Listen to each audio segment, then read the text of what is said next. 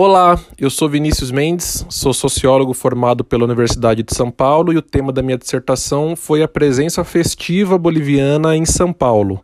Uh, até então, a literatura havia se debruçado com bastante força sobre a presença boliviana em outros setores, fundamentalmente o setor têxtil produtivo, é, analisando inclusive os regimes de mobilidade desse tipo de deslocamento. Migrantes que vêm da Bolívia para São Paulo trabalhar nas oficinas de costura muitas vezes voltam para a Bolívia ou vão para outras cidades do continente, como Buenos Aires, na Argentina, por exemplo.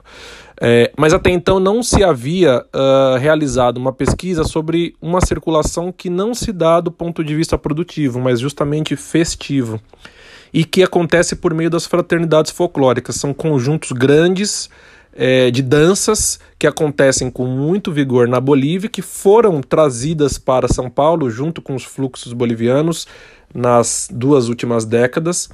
E são uh, grupos que circulam pela cidade não apenas no tempo, mas também no espaço. No tempo, porque, como é comum na Bolívia, há um, há um ciclo festivo, há um calendário rígido e extenso no tempo em que essas festas acontecem, mas em São Paulo elas também acontecem no espaço, porque elas não se limitam a um único lugar de acontecimento. Ao contrário, elas trafegam, elas atravessam os espaços da cidade enquanto vão acontecendo.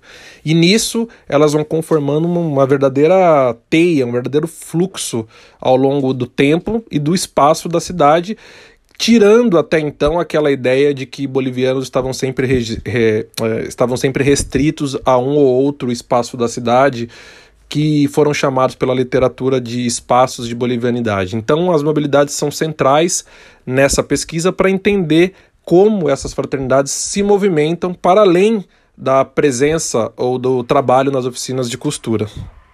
Obrigado.